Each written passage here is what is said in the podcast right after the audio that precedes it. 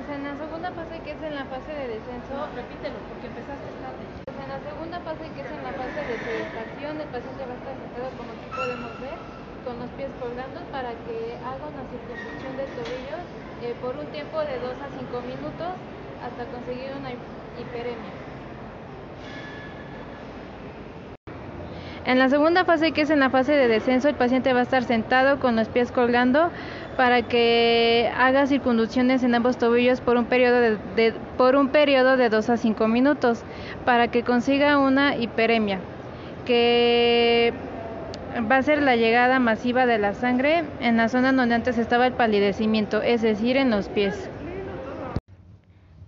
Fase 3 de reposo. En esta última fase, el paciente se coloca en decúbito supino y realiza flexiones dorsales y plantares de tobillo durante 3 a 5 minutos. El propósito de esta última fase es verificar el retorno venoso y la coloración de la piel.